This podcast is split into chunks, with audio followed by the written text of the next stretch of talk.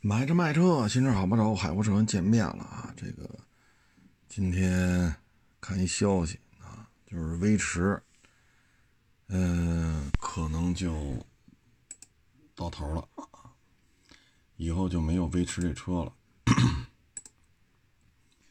因为什么呢？我看这个介绍啊，就是 TNGA 架构啊，是目前丰田在售车型当中。呃，唯一一个排他的啊，就是它是非 TNGA 架构。你看塞纳是，对吧？汉兰达是，亚洲龙、凯凯美瑞、卡罗拉、雷凌、RAV4 啊，什么 CHR 什么乱七八糟全是啊，但是它不是。这小车啊，其实现在卖的正经不错啊。威驰呢也不需要打广告，为什么呢？省油，质量好。特别的保值啊，嗯，你别老说飞度保值，飞度保值，我就这么跟你说吧，致炫、威驰，包括威驰 FS，包括智享，这四个丰田小件没有哪个说不保值啊，嗯，但是目前得到的消息呢，威驰及威驰 FS 就三厢两厢，后续不会进行 TAGA 架构下的开发了。所以呢，就停产之后就没有这种小车了，啊，嗯，这事儿吧就有点尴尬了啊。如果他要没有的话呢，那我们会认为呢，致炫、致享就是两厢三厢嘛，这是广丰的啊。威驰、威驰 FS 是一丰的，就是广丰旗下这车呢，致享、致炫就不好说了。因为现在看出来了，丰田南风北风都是双车战略，啊，基本上就是你有的我也有，我有的你也有，啊，就是名字不一样，啊，呃，细节做一些调整。如果说北丰田没这东西，那南丰田也够呛。所以以后啊，原来我们一直说这个，呃。原来我们说这个日规的雅力士和欧规的，啊，这个哪个引进合适？但是现在看着够呛了。卡罗拉和雷凌呢，它明年就要上1.5三缸了，啊，进一步降低它的生产成本。现在已经是崩到十万元这个关口了，啊，就 1.2T 的低配啊。如果说明年上了1.5三缸自吸之后吧。那它的这个价格呀，换成这个三缸之后，有可能价格会进一步下降，因为现在 1.2T 低配实际的，你看指导价幺幺九八，实际上提车价十万零几千，三缸自吸替换 1.2T 之后，那有可能就不到十万了，有这种可能性嗯，两米七。对吧？轴距在这儿，气囊一大堆。至于说现在七八万块钱这个价位，看这意思，丰田是放弃了啊。确实利润也薄啊，这有什么说什么。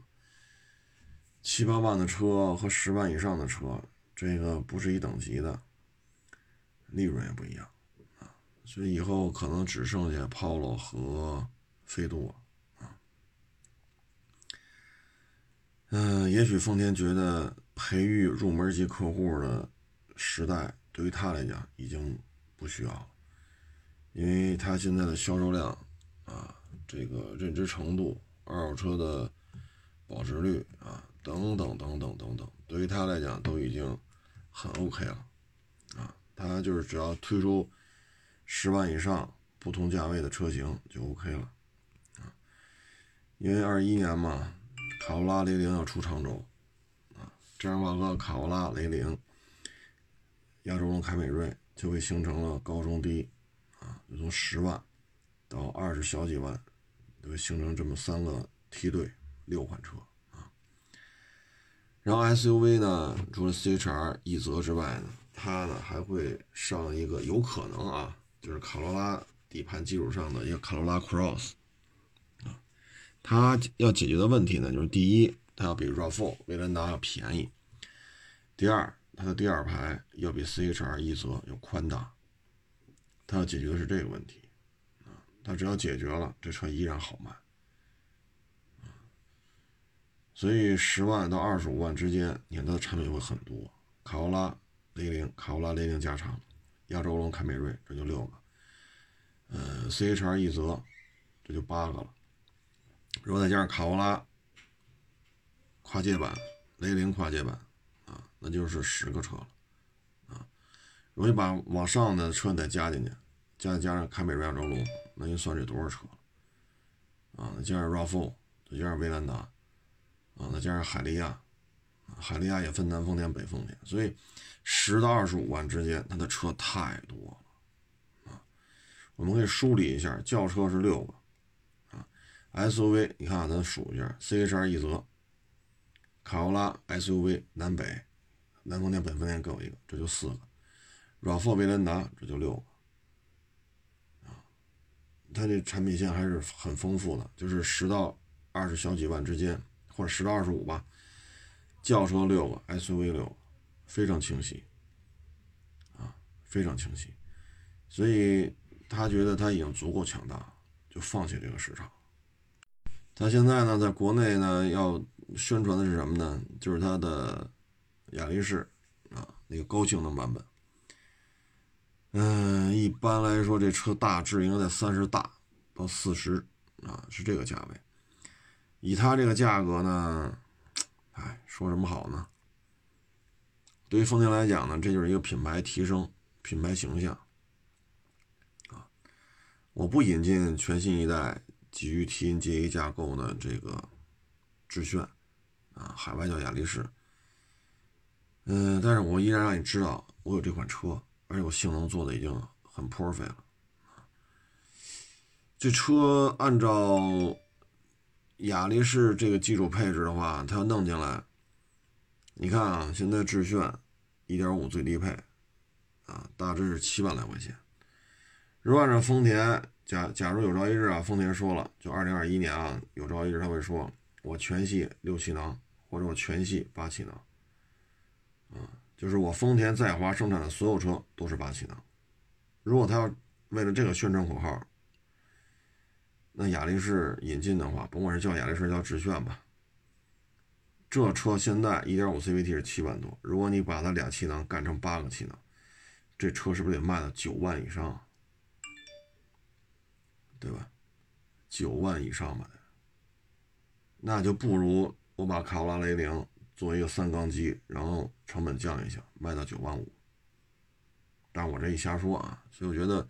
二零二一年大概知识丰田就是放弃了这个入门级产品，这个大概率事件就是这样。如果雅力士弄进来，好，我丰田在华全系都是八气囊（括弧致炫或者雅力士除外）。对于丰田来讲，得不偿失。你看一下飞度，飞度四气囊都要卖到八幺八，而且八幺八连备胎啊、备用钥匙、雨刷器啊、收音机都没有。如果这些东西都装上的话，那以飞度这个四气囊版本。是不是就得卖到八六八？那八六八的话，对于雅力士来讲，如果它是从四气囊变成八气囊，那这车就九万多。所以你大概推算一下，如果丰田要争这口气，说了我在华生产所有车八气囊起步，那您说这雅力士怎么办？那只能死路一条，啊，就不带他玩了，啊所以您说？啊，我这是我个人一些不成熟的理解啊，也不见得对。也许人家明年库叉雅力士就换代了，你这不就啪啪打脸了？也许人家就出一辆气囊版本，就卖个实际提车价就卖个七万多，我就在这儿掏你飞度的订单，你不是八万多吗？哎，我就弄一七万多，我就俩气囊，怎么着吧？所以这也不好说啊，这也不好说。但是威驰要宣布 C 股白了，那致炫存在的意义在哪里啊？因为大家知道这些车其实没什么区别，致炫、智享、威驰、威驰 FS，你说有什么区别？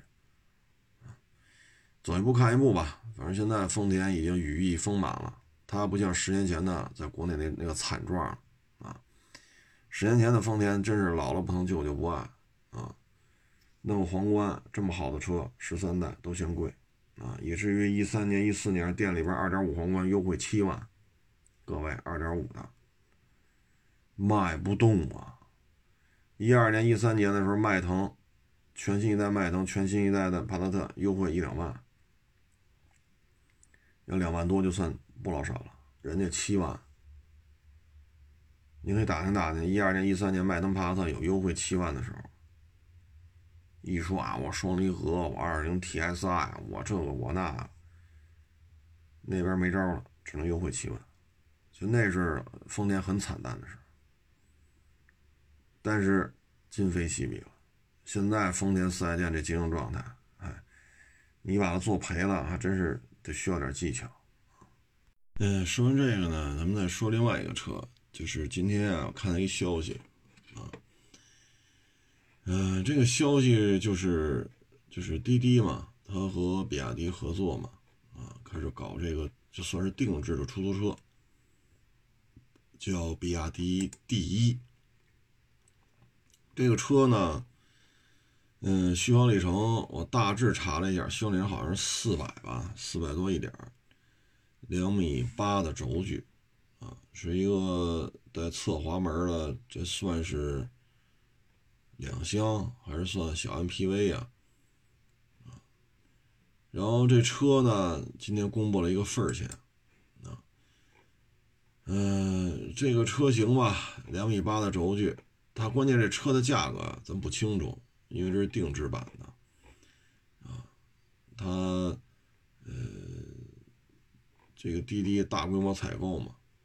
啊大规模采购，我呢看了一下比亚迪其他的一些一些车型啊，就轴距，我看了一下比亚迪的这个唐啊两驱，嗯，二十七万九千五，这个轴距呢是两米八二，多了一丢丢啊，嗯，但是它续航里程呢，这二十七万九千五这车呀，续航里程是五百六十五。而这台车呢，续航里程是四百多一点儿，啊，续航里程差很多，差了一百多公里，所以我们大致推算一下吧，这台车可能的，如果是零售的，大致可能二十多一点啊，因为五百六十五公里两驱的唐纯电版啊是二十七万九千五，如果缩水到四百一二的话，大致也就二十二三万，啊，咱们大致可以这么推算一下。呃，因为这是 SUV，而咱这台车呢，没有，这它就是一个普通的这么一个，呃，你说是两厢车也行，说是小 MPV 也行，我感觉这车没有唐这么大，啊，所以我个人感觉呢，这台车如果参照唐的这个状态的话呢，它价格可能没有没有这么高啊，因为车身长才四米三多一点啊。而这个比亚迪唐呢，达到四米八七了，也就是车身长度差了半米，所以按照唐这个尺码，续航里程从五百六十五降到四百一二的话，它也就二十二三万。如果车身长度再砍下半米去，那这车就是十大几万，十七八万的样子。我这么粗，我这么粗算吧，当然不精确啊，粗算啊，大家可以自己琢磨一下，五百六十五公里两驱。比亚迪唐就四米八几的这么大 SUV 两驱的啊，它卖二十七万九千五。那如果续航里程从五百六十五降到四百一二呢？那大致就二十二三万啊。如果四米八五啊，四米八七再砍下半米去，变成四米三多一点，那你说是不是就十七八万呢？大家看这么个推理是不是差不太多吧？啊，当然不精确，毕竟厂家没公布。十七八万呢？你看啊，他现在怎么玩呢？就是你要年租的话呢？呃，每个月的租金是四千二百九十九，嗯，大致就是五万块钱吧，啊，这一年租是五万块钱。那这车呢，如果说零售按十七八万算的话，滴滴可能一次要买是几万台，十万台还是几万台？那这价格绝对下来。我大胆的假设一下，四百一二公里，四米三的长度，两米八的轴距，带一侧滑门。如果以一万台起进行批量采购的话，比亚迪的供货价格，我大胆预测一下啊，应该会低于十五万。您觉得我说这个？您觉得我说这个是不是差距不算太大吧？是吧？如果说不到十五万的话，您一年收份儿钱收五万，三年这车的本儿是不是就回来了？而这种车呢，我们按出租车来算吧，一般来讲六年就淘汰。那也就是说，这车呢，对于您来说，三年就回本啊。那后三年呢，等于又挣一辆车啊。大概这么一个粗算啊，不见得对。然后呢，还要交一万块钱押金，也就是说呢，他滴滴跟比亚迪定制啊，就是这车每租出一辆，意味着一万块钱押金。这车呢，今年呢，小道消息呢是上二零二零年是投放了一万台，啊，二零二一年是十万台。我们以十万台为例，一台车的押金，嗯，一万，对吧？一万台对一万对一万块钱，这就是一个亿。十万台对一万块钱，那就是十个亿，啊，所以这里边是吧？这事儿可以。那也就是说，当他把这车租出去的时候，如果是十万辆的话，那他账户里就是十万块钱押金啊，十亿元的押金。如果一万台的话，就是一亿元押金，这个利息收入可是不低了。所以我们能看到滴滴这事儿吧，嗯，相当于是跟传统的出租车公司进行了正面的对抗啊，发生正面的这种竞争。你们批量采购车，我也批量采购车；你们收份儿钱，我也收份儿钱。这回就可以合法运营了，因为滴滴来解决牌照的问题，滴滴来解决车的问题。你扣车，对于司机来讲，我就是承租方。如果因为运营的问题被扣了，说你这是黑车还是怎么怎么着，那显然这个运营司机不会承担这方面的问题，因为这车是你办的牌你做的运营，你交给我的。你就应该保证它符合有偿服务的这种出租车的这种相关手续所以这个呢，我们粗算一下，六年那三年之内肯定回本为什么呢？这车里边有没有广告？大家坐过出租车啊，就是它车里会有广告投放的。说我滴滴，我现在有十一万台车，今年一万台，明年十万台，我有十一万台车在马路上跑，我可以让乘客看到你的广告，看到你的产品信息，这是不是商业价值？对吗？包括我车身外观上一些招贴画，可以给你进行产品的这种相关的投放，这是不是也都是有商业价值？不论是液晶屏、车里的彩画、车身外观的这些 logo。甭管有什么方式，这种广告，它的商业价值是有的。所以说这种车两年多回本，没有什么问题所以我说这车就四米三的长度，两米八的轴距，四百一二的这种这种续航里程，你可以看一下其他自主品牌类似这种续航里程这么大的车卖多少，零售价十万多一点。咱们这车呢，当然了，就是人家续航里程四百左右的这种小两厢的，十万十万出头。咱这因为轴距长嘛，再加上一些什么灯光啊，出租车一些专用的一些设备啊，等等等等，贵一点。但是呢，我认为就是十小几万，所以两年多回本没有问题。滴滴这个买卖一点都不赔，啊，一点都不赔，啊，他也不见得说一次性付清这个车款。啊，他很有可能也是采用这种分期付的方式，很有这种可能。当然我没有证据啊，只是一瞎猜啊。所以滴滴这一把，咱们就看啊，比亚迪挣没挣？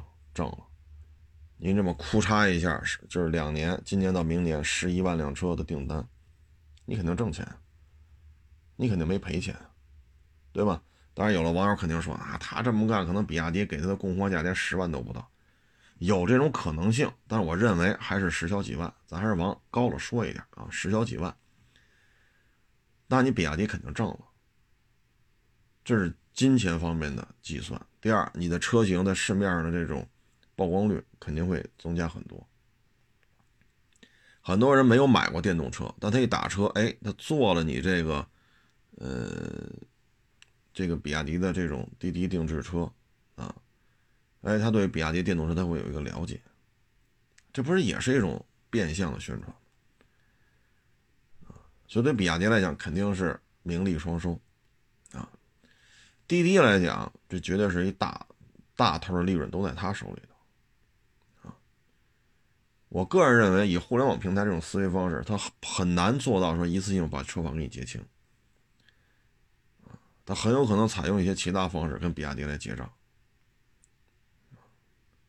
是是是是是是投股啊、仓股啊，啊，还是分期呀？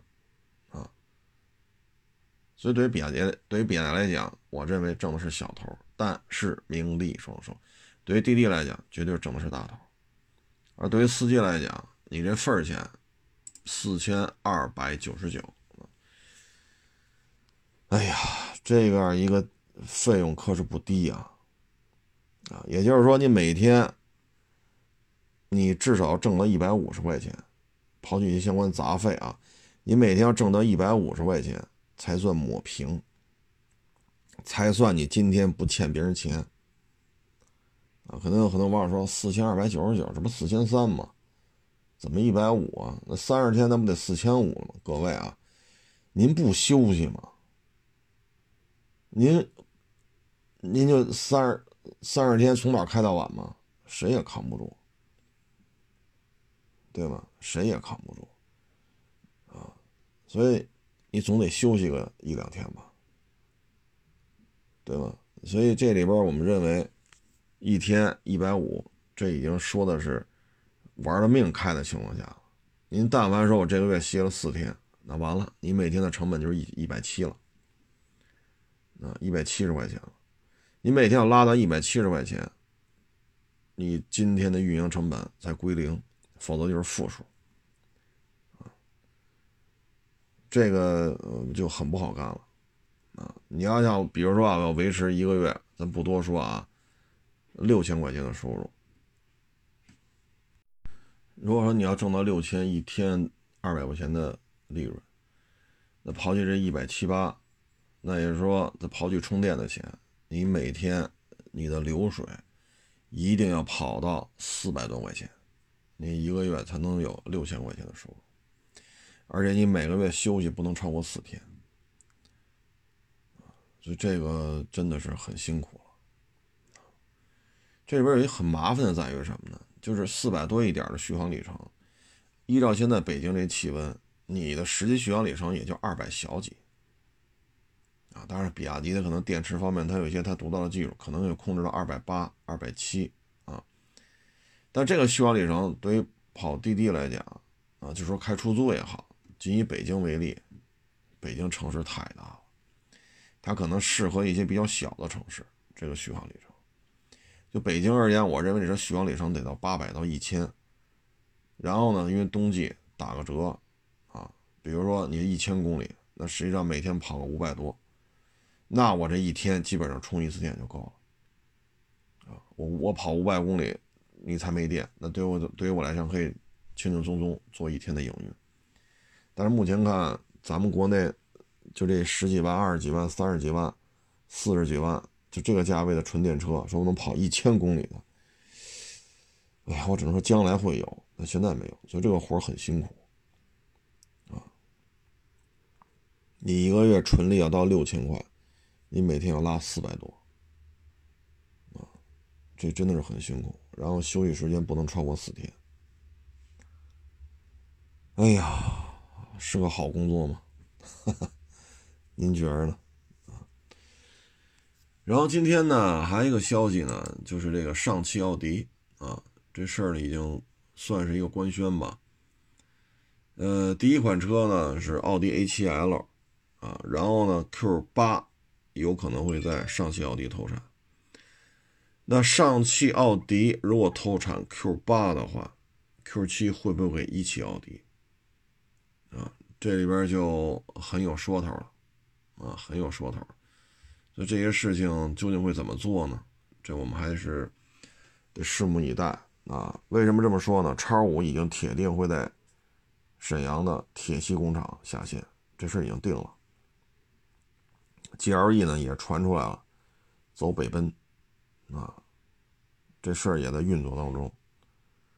那如果 Q 八已经在上汽奥迪投产了，那德国三巨头的这个级别的 SUV 在国内，那基本上都会有国产，啊，再加一 Q 七，我觉得也无所谓，因为 Q 八卖的不好，那 Q 七卖的比 Q 八好，最起码这哥俩比，肯定 Q 七在马路能见度高一点，Q 八我在北京也没见过几辆，所以这个呢就意味着什么呢？第一，上汽奥迪这事儿必须要办，一汽奥迪再难受也没办法。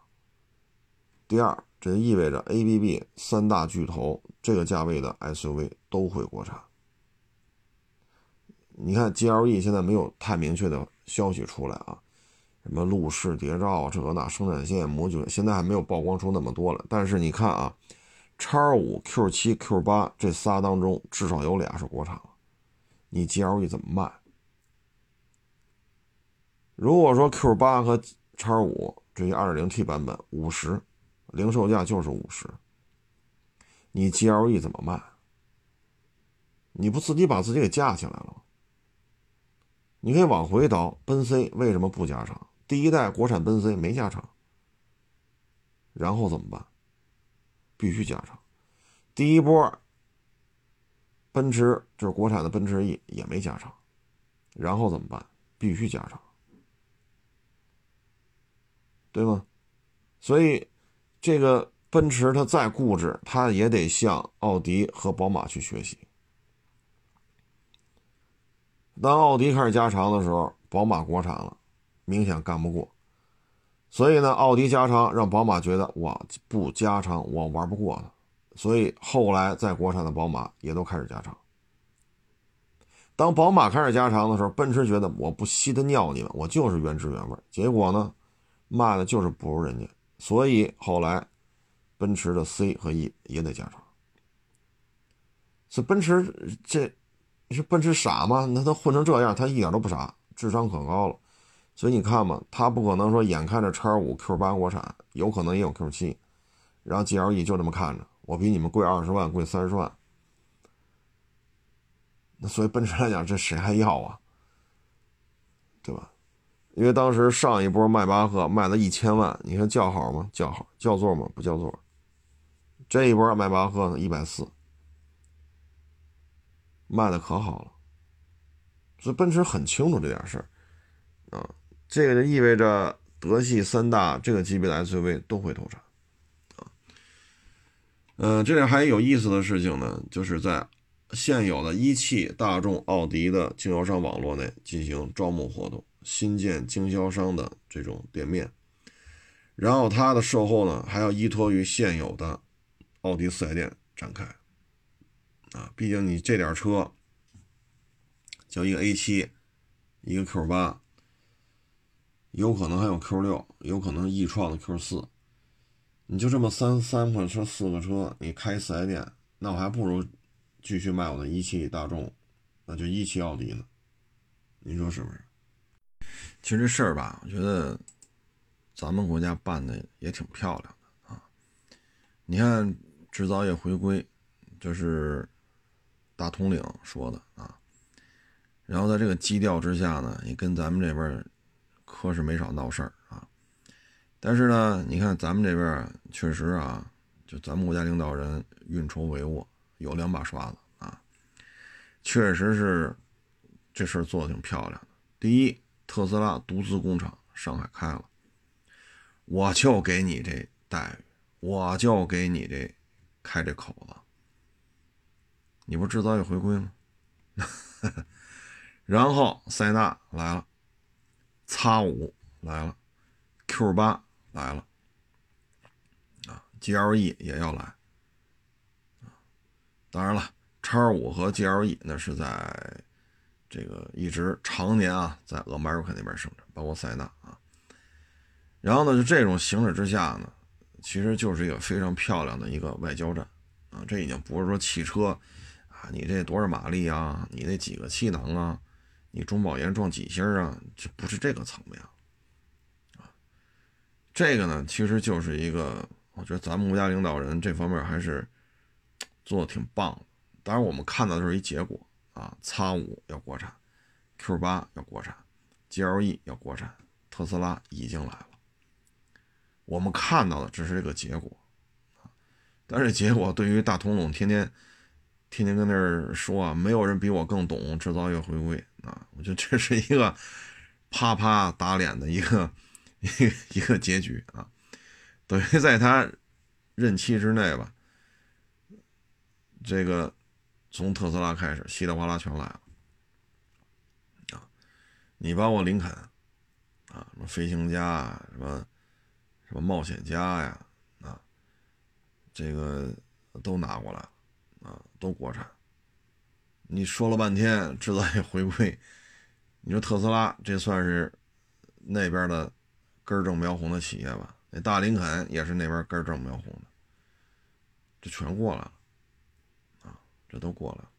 那卡迪就更甭提了，对吧？叉 T 六、CT 六的啊，所以你吵着半天，最后你发现没有啊？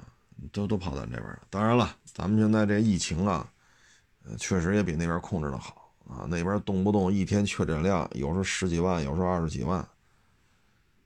咱们这边确实也零零星的也有啊，像今天这个顺义这个啊，嗯，大连啊，然后前两天是大山子，朝阳区大山子啊，呃，等等等等，再往前倒就是滨海新区。啊，然后黑龙江啊，等等等等，但是总数看每天就是几例，三例两例，分布在全国各地，三例两例，这其实已经很成功了。啊，你说英国才多少人啊？那英国能比北京多多少？或者说，单独比一下人口数量，它比上海多多少人？或者说比北京多多少人？好家伙，一天确诊上万了，现在啊。所以呢，咱们这边确实稳定，咱这边市场又在这摆，十四亿人，经济水平，老百姓平均的这种经济状态，基础建设、公路的状态，啊，这种整个国家的稳定度，你最起码这目前在地球上，你你说咱这边是不是做的很好？豪车动不动给你买干净了，好家伙，这四 S 店里一辆都没有给你买干净了，你这你你说。就外国大老板看着他能不高兴？所以他必须得把车拿过来生产。再一个，现在这个大统领这边这政策三天两头变啊，他不光制裁咱们，他谁都制裁。他连加拿大、墨西哥他都制裁，一共就俩邻居，你说还跟人搞不好关系？所以都来咱们这边了啊。要不说这事儿了，你看这些结果啊，咱们这边的领导层还是真是。有两把刷子，那边天天喊制造业回归，制造业回归，制造业回归，结果呢，就咱就说车啊，别的咱也不太懂，就这几个车，呼啦呼啦全来了。那咱们这边，那边 如果疫情还控制不住，咱这边还是这样，对吧？逐渐的像风调雨顺、国泰民安，逐渐又又恢复到那个状态了。那以后都都从中国出口呗。啊那一条生产线至少几千个工人，一条生产线几千工人，你这么多条生产线，你带来多少就业机会？而且上下产业链的这种带动了不得呀！轮胎、电瓶、玻璃，对吧？咱不说那么细了，这些东西是不是你就地你得配套啊？物流啊，这生产线在哪儿开哪儿？你说不得多招人呢？现在找工作难呀。是不是？说北奔生产线招你去生产线组装 GLE 去？你说这，按现在就业环境，这这工作很好了，收入也不错啊。因为我原来我招的这评估师，有的就是北汽来的啊，有北线来的，有北汽来的。跟他们一聊北奔，哎呀，北奔的待遇比我们高啊。一五年、一六年的时候跟他们聊，北奔的待遇就很高了，远高于北线和北汽。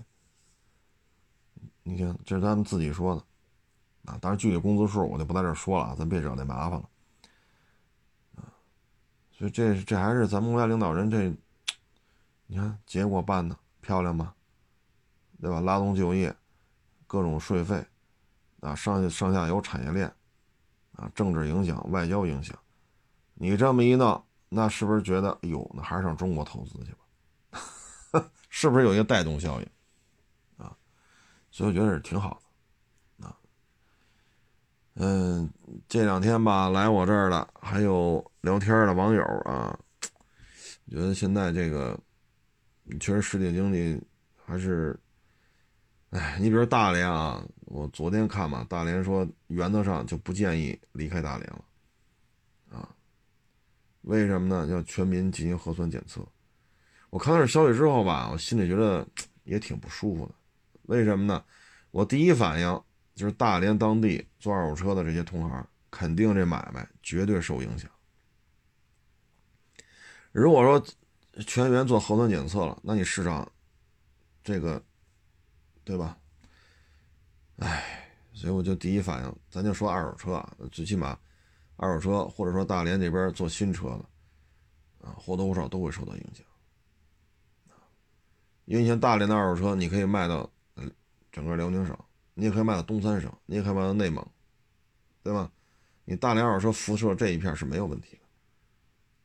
但你这么一闹，你这个买卖，你说能不受影响吗？啊，包括大连这些干餐饮的这些这些老板们，啊，包括什么 KTV 呀、咖啡厅啊、网吧呀、电影院呀，你说你能不受影响吗？都是人员密集的，啊，所以，哎呀，这两天来吧，也要做这个写字楼的，啊，也跟我这聊，写字楼写字楼空置率太高了。现在，今天下午还来了两口子嘛，他也是北京的，但是常年在深圳那边，人家安家都安在深圳，他就跟我说嘛，说深圳写字楼空置率太高了，没有办法啊。这疫情你说不受影响吗？肯定有，肯定有影响啊！所以那写字楼空置率特别的高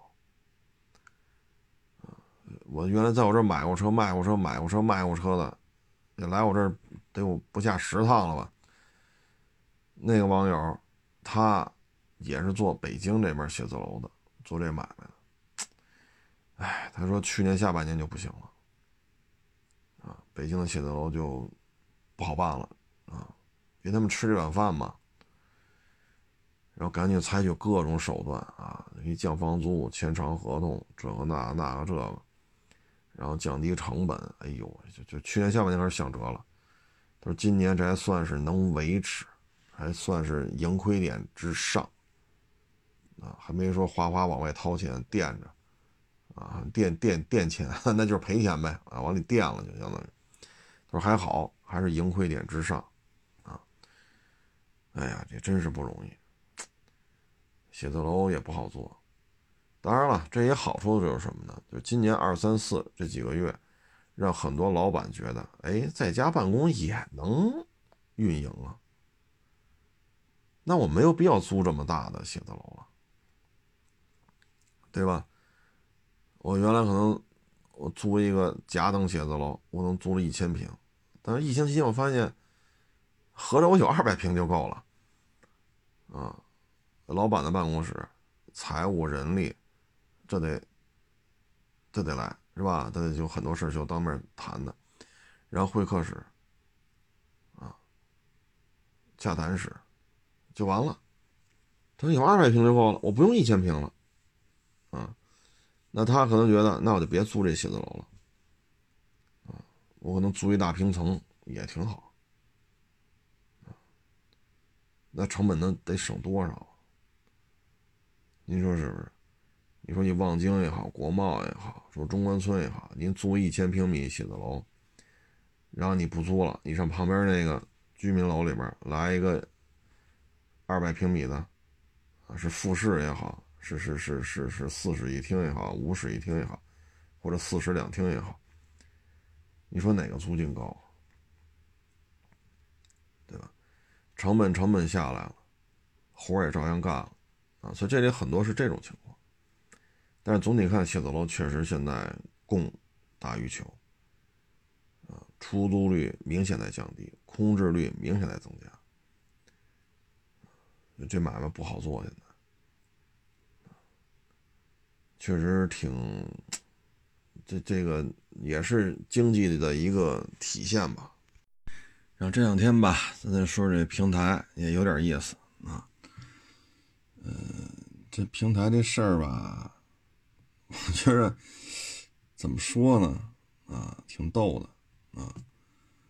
嗯，这个首先呢，就是给我发了一个官方号，给我发了一个那个叫什么来着？呃，就算是后台给我发一私信吧，就说什么呢？说您这个号啊，这个播放量下来了，然后呢，这个您想运营吗？你可以托管给我们，然后底下一堆收费标准啊，这收费标准呢，你像什么怎么看粉丝的活跃度啊，啊，怎么看他们的这个，呃，什么相关的。就是是是是乱七八糟的吧，哎，我也没记住啊。嗯，但是这个，哎呀，我个人感觉就是给钱呗，啊，说白还是要钱，都都不高，一个十几块，二三十块，啊，呃，基本上就这么个玩意儿，啊，哎呀，我心里话了，咱这逻辑，你说。嗯，给我限流啊，不推广是你们，然后呢又让我花钱啊，说什么粉丝的来源分析啊，啊播放时长啊完播率啊都要我花钱啊，我觉得这个东西就没意思了啊，就是您既是踢球的，您又是裁判，您又是教练。那你说我们还跟你，我们就边上看着呗，对吧？我不行，我们找块找块地方自己跑跑锻锻就完了。因为这确实，这不是两头堵吗？这个啊，您这买卖就是两头堵啊。反正咱这个呢，就是您愿意推呢，您就推；您不愿意推呢，我也不打算花这钱啊。呃，像某大 V 啊，去年开的号。好家伙，呃，八十万粉丝，两三个片子，三万赞是五万赞。我说这一夜之间就这样啊？啊，开号开了几天就这样？啊，像这假东西太多了，啊，真的是太多了。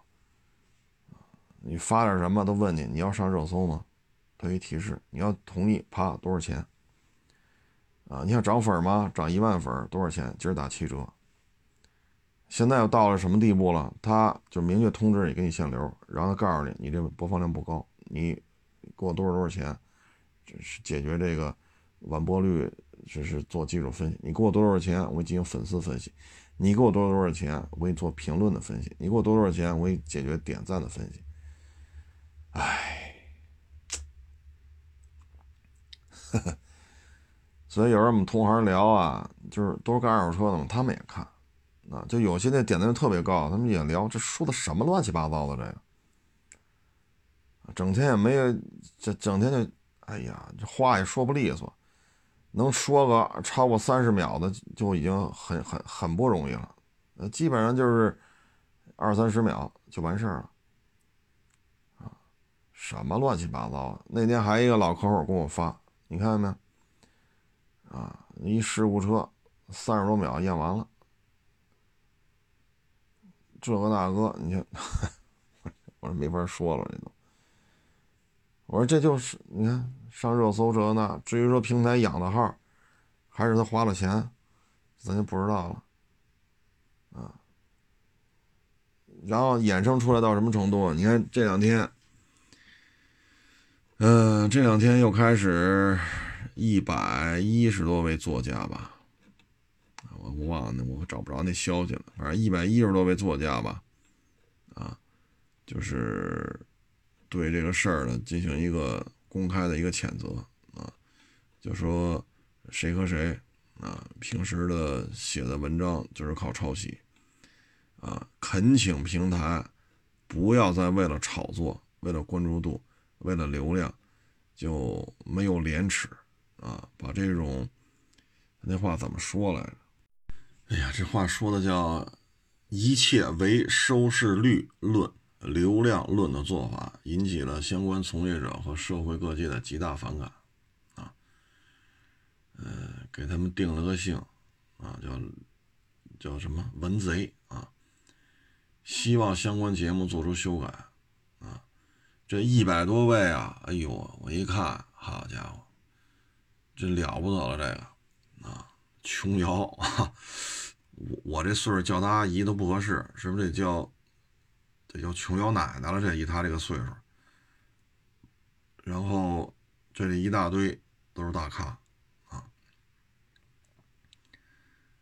这个，哎，现在这个当中啊，我觉得有些时候啊，我我怎么说呢啊？你包括这个演戏也是啊，嗯，我我我有时候会看一些老戏骨拍的戏啊。老戏骨拍的戏，比如《茶馆》，大家可以看一下。啊，《茶馆》当中这些演员，就是现代版的啊，不不是那个 多少年前那话剧版，是电视电视剧版本的。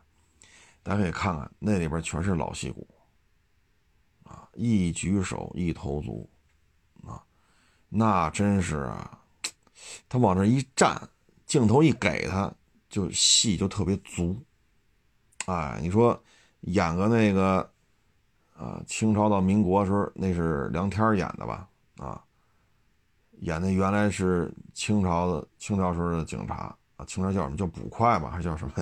然后到民国时期还是警察。你看那俩演的，那个应该叫刘慧然后梁天你看这俩，太到位了啊！你包括那茶馆那王掌柜，啊，那个演员叫。对，陈宝国，啊，那个叫陈宝国，你包括什么刘麻子，啊，呃，等等等等吧，包括那个大太监，啊，呃，包括那个专门算命的，啊，大家可以去看看《茶馆》这部电视剧里的这些，绝对都是老戏骨级别的。这部片子让你看的，什么叫演员？啊，你看他什么叫演员？大家可以去搜一下啊，因为短视频平台上有很多人，我觉得那些作者我特别感谢他们，因为我也很忙，我没时间看一个完整的电视剧版本的茶馆。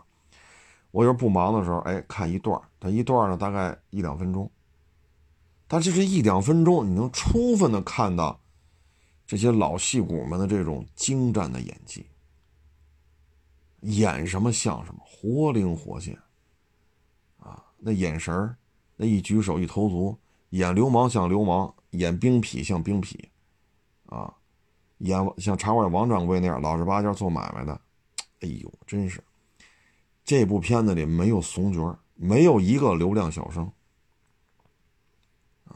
没有一个小鲜肉，这片子拍的呀，真是绝了啊！但是现在这种片子，这部戏里的这些老戏骨。你看谁能上热搜？没有，啊，这个过生日吃了一什么蛋糕？那个在机场登机的时候穿了一身什么衣服？啊，那谁谁谁又跟谁谁谁一起上上上那综艺了？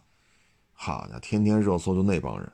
但你真是看演戏的时候，你看一部这个，你看一下这部电视剧《茶馆》，真是演绝了！我跟你说。啊这真的是老戏骨啊！这些老戏骨呢，唉，所以有时候我们觉得，今年吧，可能这种大的形势所迫吧，直播必须得做，因为各行各业疫情防控的问题，二三四这几个月没办法，直播必须得做，你不能掐死，你不能严管啊。然后呢，各个行业都需要流量啊，这个，所以今年就就这样了。转过年来，就这个形势就不是这样。因为你放纵之后，你会发现出现太多的问题了。你包括那个卖卖卖什么来着，燕窝什么来着？今天发了通告，封号六十天。封号六十天，他是否会接受刑事处罚？现在待定啊，当地主管部门都已经介入调查了。你几千万的货值，你卖的和你说的这个对不上，完全不是一性质的东西。你是虚假宣传还是虚假销售？你是销售行为还是广告行为？是否会接受刑事处罚？因为你案值太大，直接封号六十天。而且呢，现在呢，对于抖音这种直，抖音的直播，呃，微博的直播，呃，快手的直播，啊，包括其他的一些直播，现在对于直播的这个，这个就是直播间的人数刷量这事儿也开始严管了。你看，最近很多做直播的大咖不做了，为什么呢？原来一开直播，直播间里一万多人，啊，你一看，嚯，了不得了。啊现在为什么不做了？因为再一开直播就一千多人，把这种刷上去的直播间人数全部做了清查。这一做筛查、做清查之后，后边少一零，有的甚至少两个零。原来一说，好家伙，五万在线人、十万在线人，啪一弄，合着你就一千多，直播在线合着就一千多。其实是之前就曝光过，啊。这个做直播，直播间什么这那都是虚假刷出来，这那那这，现在已经开始逐渐收紧这个口子。那你包括这个，因为这个一百多个作家反对的这个，大家可以上网搜一下。你看他，你看李成儒，啊，这也是老戏骨级别的，大家可以看一下李成儒。李成儒，这李前辈他之前拍的这些片子，拍的非常好。他原来拍那个倒腾古玩的那个，被那个刘金山啊，刘金山天天跑他家催账了啊，最后把李成儒逼得真没招，把家里画卖了，卖了二十万美金，然后就此，啊，一个新的人生的阶段开始了。那是八八几年九九十年代初的事儿，二十万美金了不得了，二十万美金那会儿在北京二环里买四合院没问题，没问题，而且可以买不止一个，所以大家可以看看这些人，我觉得真是有本事，啊，真是有本事，啊，也难怪现在这个他，你看他那刚才那个写的很清楚嘛，啊，就是说你为了。啊，这个那个，啊，就让这个这这些人上你的节目，啊，为了流量没有下限，说的很明白，啊，其实原来这平台的人也经常有这些领导泡着聊天来嘛，啊，说的也很明白。我说这怎么卖车出事了？怎么上首页了？我说。这都网上都闹炸了，这都。他说：“嗨，他说是这样，我们只要流量。他拍的汽车视频有流量，我们就给他推。他们符合这些年轻人网民的需求，我们就推。我们要是流量，他卖不卖事故车，他卖的车有没有事儿，跟我们没关系。这就是平台的答复啊。所以有时候我觉得，哎呀，你说。”这说什么好呢？这个啊，该拿奖拿奖，该上首页上首页啊，该怎么着怎么着。所以现在这就是现状。说你干二手车的不会验车不重要，你干二手车的老卖事故车，三天两头出事不重要啊。网上闹炸了锅了，这群起而攻之了，接着干接着拍不重要，什么重要？流量，啊，所以你看这回一百一十一个，这个是编剧也好，作家也好，写公开信，啊，其实都是对于对于，但是这些事儿啊，集中爆发点就是今年，为什么？线下业务全部受挫，只能通过线上，那线上流量是有限的，所以为了流量，今年就这个引发出的各种问题特别的多。国家不是不知道，但是没办法，很多他线下实体买卖受影响，他就得直播，所以管得太严也也不现实，憋下来一个比较困难的状态。那转过年来就不是这形式，而且这当中又蹦出这么几位来，包括这个燕窝的这个，犯了众怒了，直接封号六十天，罚款这个那退货，会不会刑事处罚？这还得看。包括现在这些平台为了流量肆无忌惮。我原来看过贾玲一个采访，贾玲说从那以后真人秀什么的，就是户外的那种，她就不参加了。她说呢，就是参加一个那种活动嘛，就室外的，叫团综还是叫什么来着啊？玩特开心，哈哈哈了。大家也知道贾玲那个性格，她就这样，大大咧咧，嘻嘻哈哈。本身又拜的冯巩冯前辈旗下说相声的一个。弟子，他本身他也有喜剧的这种天赋啊。结果说过来采访一下吧，好嘞，就坐过来。贾玲还哈跟那乐呢。你知道这这制作方问的什么呀？当时贾玲家里是有亲人去世了。这主持人问的就是什么呢？那贾玲不是哈哈乐吗？啊，就是你妈妈车祸当中去世，你难受吗？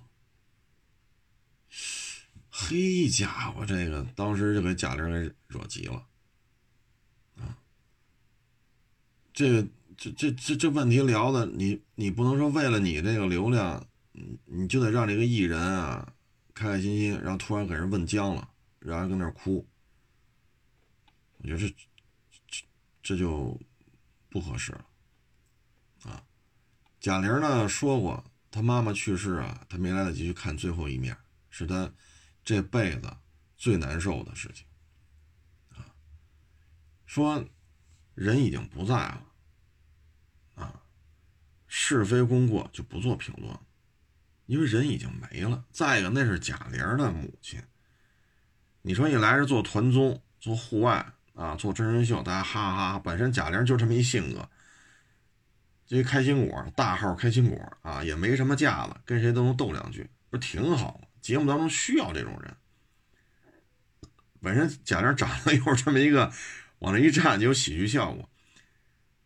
你让人过来坐着采采个访嘛？本来贾玲以为啊，是问今天这个是是是是这个团综啊，你这个表现怎么样啊？对手表现怎么样？你是赢了，你是输了？啪啦就一句，你妈妈去世了，你没你没你没见着，你伤心不伤心？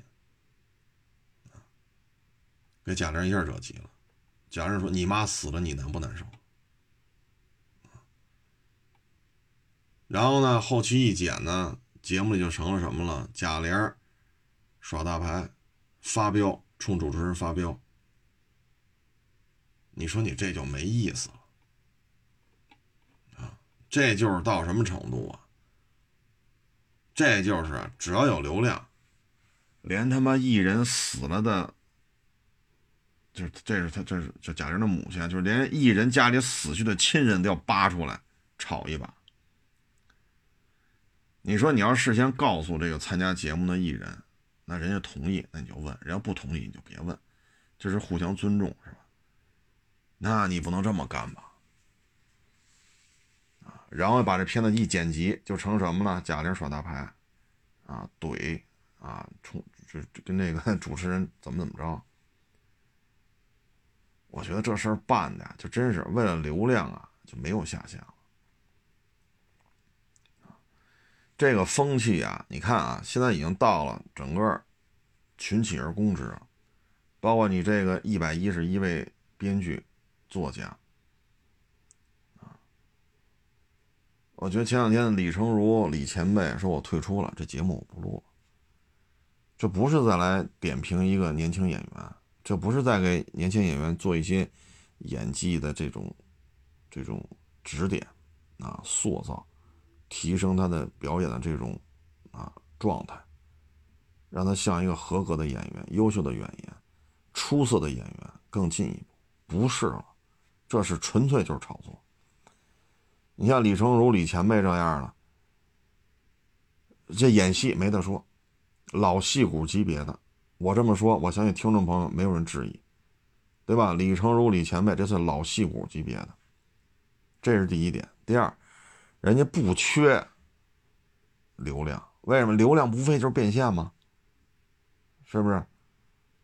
你说李成儒李前辈，故宫边上有大四合院，哈，不是坊间开玩笑吗？说李成儒李前辈放风筝，那风筝就能飞到故宫上面。您说他这四合院是什么位置？而且四合院得有相当大的一个院子，你才能在院子里放风筝，对吗？大杂院，好家伙，你推自行车，我推自行车，得了，咱俩就塞车了，呵 呵咱俩就是交通堵塞了。这种大杂院你放得了风筝吗？人家真不是大院子，能在这放风筝，所以人家不需要流量变现。啊房产咱就不说了啊，就说这四合院你就明白了啊，这一平米得给你要多少钱呢？放风筝放到故宫上面啊，所以人家不玩了啊。像李成儒啊，像赵宝刚啊，包括像《亮剑》的那个男一号啊，你包括像梁天儿，像这些呢，都是实打实的演技派，非常非常有表演功底的。有戏咱就拍，没戏就拉倒，啊，这些人你说哪个是流量小生？所以现在啊，就这么，已经到了一个非常浮躁、非常泛滥的一个地步，啊，就是这么一情况，啊，所以很多事情啊，你不明白的时候呢，你可能挺好奇的，但你知道之后，你觉得哦，没有什么兴趣了。就跟现在我拍这片子似的，我自己倒腾车挣的钱，我养得起这个人，啊，这个视频制作的这一套成本，我负担得起。这人我养得起，我出得起工资，你就给我拍，愿意上首页就上，不给我上首页不上。你给我限流啊，这个那我无所谓，我就愿意说。我今儿嗓子不疼我就拍，说哪天我太累了，那每日一车我就不拍了。对吧？有时候太累了，蜻蜓我不录了，录不录取决于我，我负担得起这个团队的整个的运营费用，我就掏钱养着。啊，所以有的像公关公司啊，有的经纪公司来找我了，哎呀，说海老师啊，或者说宋老师，您这个真是放飞自我了啊！我说我挣得出这份钱来，我养得起这人，我负担得起这设备。我愿意拍，那就拍呗。你们愿意推推，不愿意推咱也不强求。当我知道你们的这种操作方式之后，我不再多问第二句了。我明白怎么回事，我就不会再问了，对吧？我该逗闷子，天天逗闷子，什么冰镇卤煮啊，王志和刺身呐，啊什么班花啊，光盘，我我愿意聊，对吧？我开心就完了，我不图你们怎么怎么着。说哪天我负担不起，是吧？摄像啊、剪辑啊、设备，我负担不起了，那我就不拍了，啊。所以我这个，我说您要说我放飞自我吧，也行，啊。反正我自己说我自己就是自暴自弃了，呃，自生自灭，啊。所以咱不明白的时候，咱会问，哎，怎么回事儿这个，哦，明白了，好嘞，不再多说一个字了。说您有车要检查一下，您找我来了，那咱分文不取，白干，啊，你毕竟是平台的领导，对吧？咱也犯不上说指着给您验个车的事，别的活都不接，那您来了咱接，咱也没有所求啊，咱不说我验一车你就退回首页，咱不说这话。你说在我这买一车，OK，咱毕恭毕敬的把事办完，啊，一是一，二是二，哪喷过漆，哪做过钣金，保养记录这那，有一说一说清楚，就完了。